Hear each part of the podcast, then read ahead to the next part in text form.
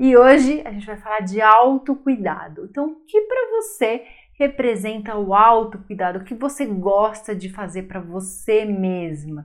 Tomar um banho demorado, passar aquele hidratante é, que você guarda só para ocasiões especiais, ou usar uma roupa que você goste, passar aquele perfume, fazer uma hidratação no cabelo, pode ser passear, ouvir uma música, ler um bom livro, enfim.